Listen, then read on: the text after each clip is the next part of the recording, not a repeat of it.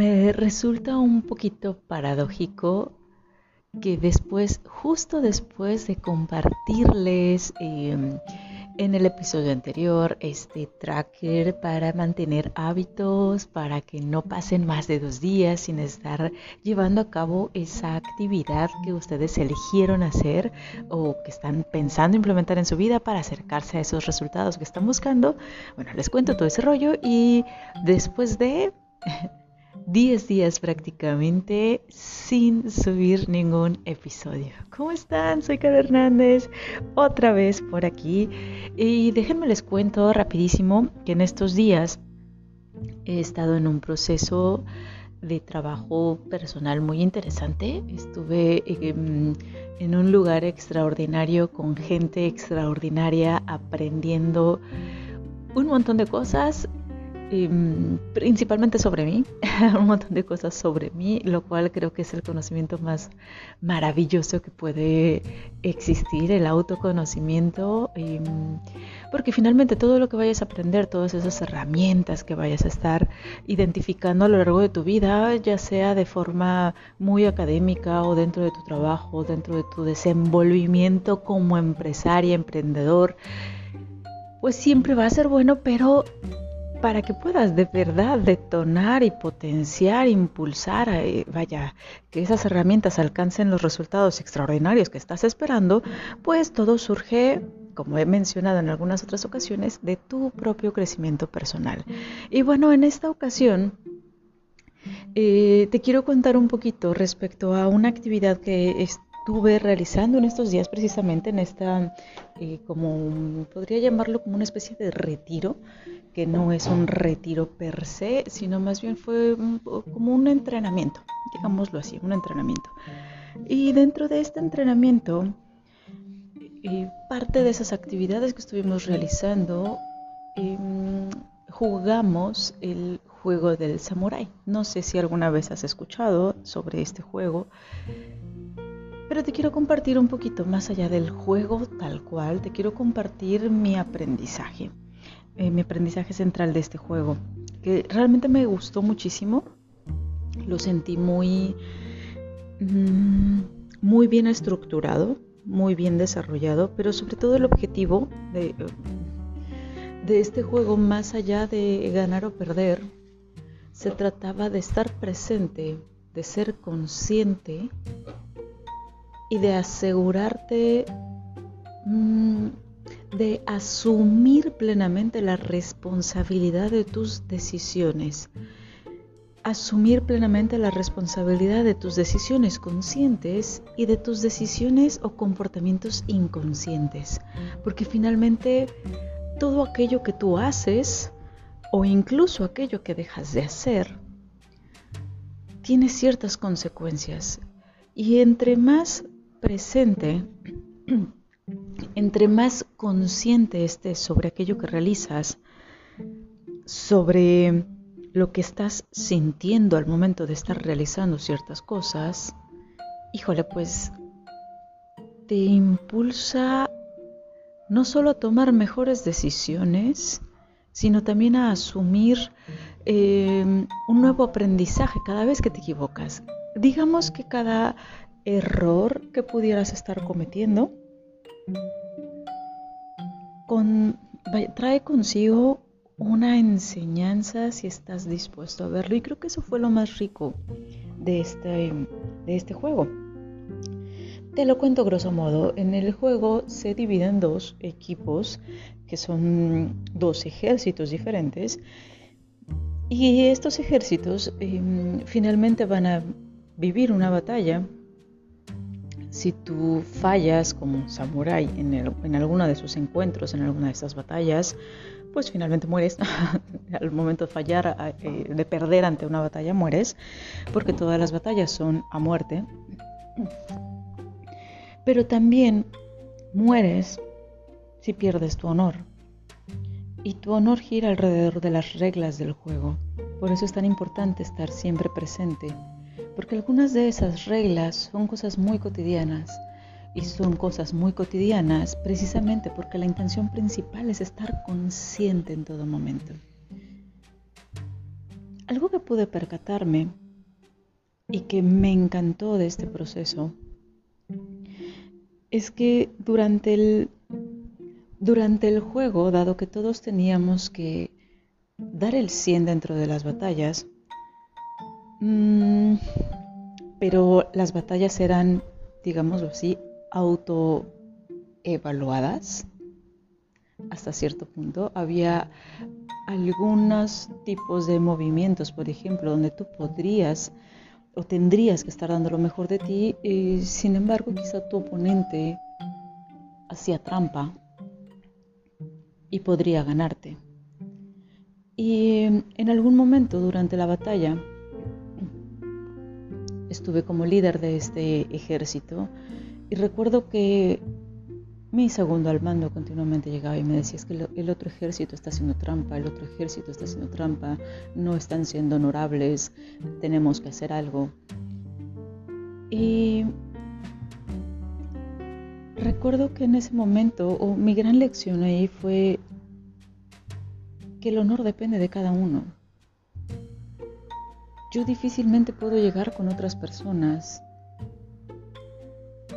con personas ajenas a mí y decirles tienes que actuar con honor.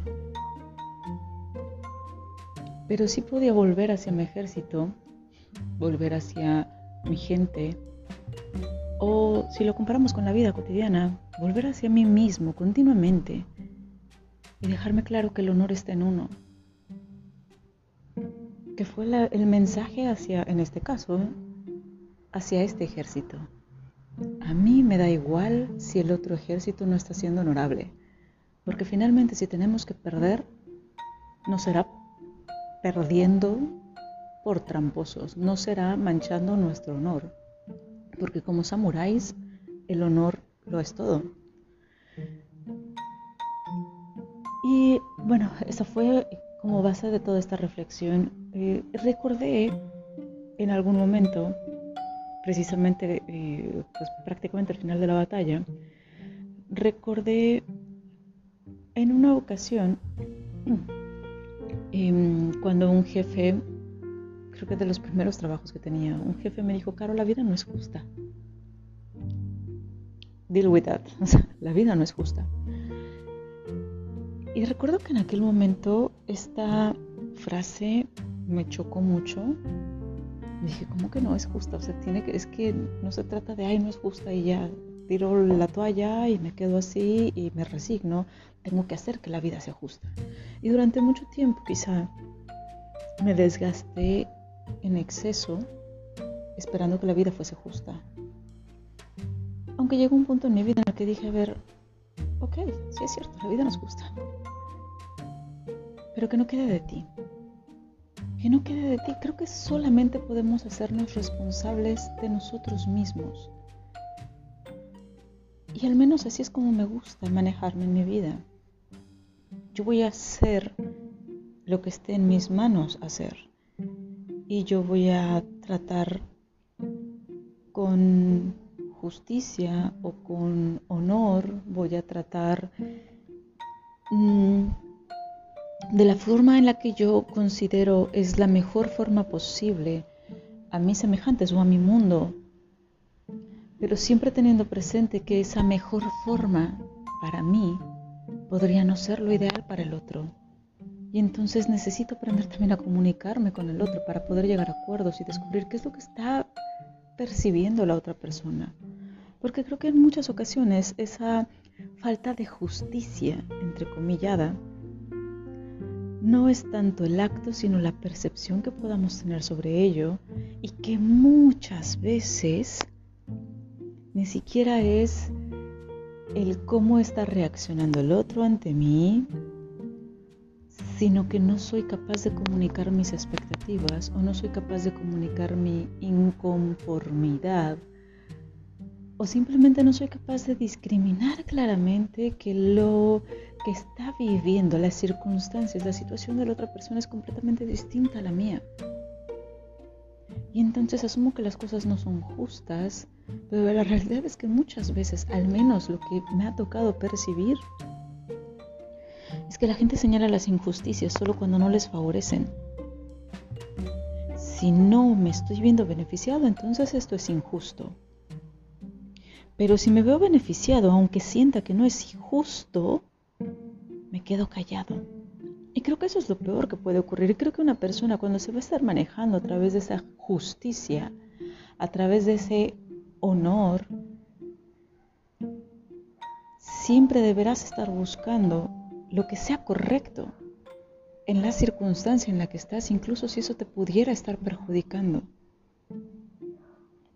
Porque entonces sí estarás abogando verdaderamente por esa justicia y no solamente por la conveniencia. Creo que hay un mal entendimiento generalizado de justicia por algo que me convenga.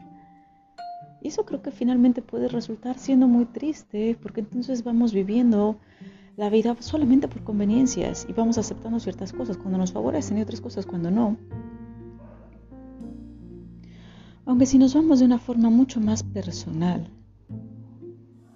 yo al menos tengo la firme creencia de que cada persona, tarde o temprano, se hace responsable de todo aquello que consciente o inconscientemente va aceptando fuera de lo que debería ser correcto quizá. Y aquí no quiero decir como bueno o malo, porque creo que la vida no es así, no es como blanco y negro, siempre hay una escala completa y quizá algunas cosas que pudieran resultar malas para alguien, para otra persona fueron muy buenas. Pero si dentro de tu criterio, dentro de tu forma de ver la vida, con el nivel de conciencia que tú puedas tener en ese momento, si tú consideras que algo que estás haciendo es lo correcto, entonces creo que vas por buen camino. O al menos así busco manejarme. Probablemente muchas de las decisiones que tomo no son las más adecuadas, pero al menos son las que en ese momento, con ese nivel de conciencia, consideré eran las más adecuadas. Y el asumir plenamente las consecuencias de esa decisión finalmente es lo más bonito porque es lo que me va a ayudar a continuar expandiendo ese nivel de conciencia. Es decir, si yo de forma consciente tomo una decisión y resulta que la decisión que tomé fue la equivocada, tengo dos posibles reacciones. Frustrarme, sentirme mal y decir en la vida vuelvo a hacer esto, o tomar el aprendizaje y la enseñanza, que es esa pepita de oro que hay dentro de cada fracaso, y decir, ¿cómo puedo mejorar a partir de aquí? ¿Qué cosa podría estar haciendo mejor la próxima ocasión que me encuentre ante una circunstancia similar? ¿Cuál es mi aprendizaje máximo en esto que viví? Y eso es maravilloso porque cuando tú lo estás haciendo con plena, vaya, con, esa tranquilidad de mente y alma y cuerpo, de que la decisión que tomaste en ese momento lo hiciste de verdad pensando que era lo mejor y fallaste, entonces sacas un aprendizaje increíble. Sí, vaya, obviamente si te detienes a reflexionar sobre ello y decides crecer. Y entonces cada vez más, conforme vayas avanzando en tu vida y quieras estar tomando nuevas decisiones, vas a tener una perspectiva más amplia, vas a tener un contexto más amplio vas a tener una mentalidad más avispada, una intuición más fina, vas a tener un nivel de conciencia más elevado y cada vez vas a enfrentarte a retos superiores que te permitan continuar con el proceso evolutivo para el que estamos aquí. Una de las compañeras en este maravilloso viaje en el que estuve, recuerdo que mencionó al finalizar este juego en particular que ella comprendió finalmente que en la vida, así como en el juego, no se trata tanto de ganar como de ser. Y eso de verdad que a mí me impactó tremendamente me encantó. Y es que es real, ¿cuántas ocasiones en la vida vamos tomando decisiones pensando en ganar? Incluso, incluso si ese ganar implica alejarte de ser quien eres. Por ejemplo, tengo que ser el mejor en mi clase aunque me choque esta carrera que elegí, porque la elegí solamente porque mi papá quiso que yo estudiara esto, porque vengo de una familia de puros contadores, vamos a imaginar, y odio contabilidad, se me hace súper aburrida, pero dado que mi papá es contador, mis tíos son contadores, mi abuelo es contador, entonces yo tengo que estudiar contabilidad. Pero ahora estoy rompiendo y estoy siendo el mejor. Sí, pero ¿a costa de qué? Lo mismo ocurre con un negocio. Me super choca este negocio o ya me acostumbré a este negocio, no me genera éxtasis, no me genera esa, que, no me refiero a éxtasis de que todo el tiempo estás así de perdido, pero sí me refiero a esa super emoción de levantarte cada día y decir, esto es lo que amo hacer, esto es lo que me llena de vida y estoy aquí y estoy sintiéndome pleno, plena. Si tu trabajo no te hace sentir así, al menos en un porcentaje importante cada día, analiza por qué estás ahí. Porque conozco a tantos empresarios que deciden dejarle su trabajo, su empresa, su bebé a sus hijos porque son quienes deben continuarlo. Y así en negrillas el deben. Y los pobres hijos asumen la responsabilidad de ese negocio en la medida que pueden, pero que ellos jamás eligieron. Y hay muchísimos que están ahí haciendo su mejor intento, pero definitivamente sin ser. Están haciendo, mas no están siendo quienes deberían de ser. Y entonces nos metemos en toda esta dinámica social donde se premia cierto tipo de éxito pero se nos olvida que el mayor éxito que podemos tener es alcanzar esa paz interior, el tener esa eh, sensación de plenitud y de crecimiento continuo. Bueno, al menos así asocio yo el éxito. Seguramente tú tienes una definición de éxito muy particular, pero es que de eso se trata. De definir tu propio éxito y de actuar con base en eso que tú tanto anhelas.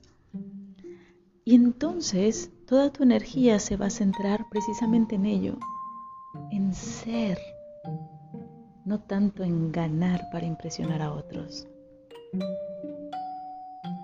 Y bueno, el día de hoy solamente te quería compartir esto, te quería em, pues decir hola, ya estoy por acá nuevamente. Gracias a todos aquellos que me estuvieron mandando mensajito preguntándome, oye, ¿qué onda? ¿Qué está pasando con tu podcast? ¿Por qué no estás subiendo episodios? Me encanta saber que hay cada vez más personas que lo escuchan. Y bueno, me ayudas un montón también compartiendo estos episodios para que cada vez llegue más gente. Y ya estoy nuevamente por acá, ya estaré nuevamente subiendo los episodios con la frecuencia acostumbrada. Te mando un abrazote enorme, enorme, enorme. Estoy muy feliz de estar por aquí y nos escuchamos mañana.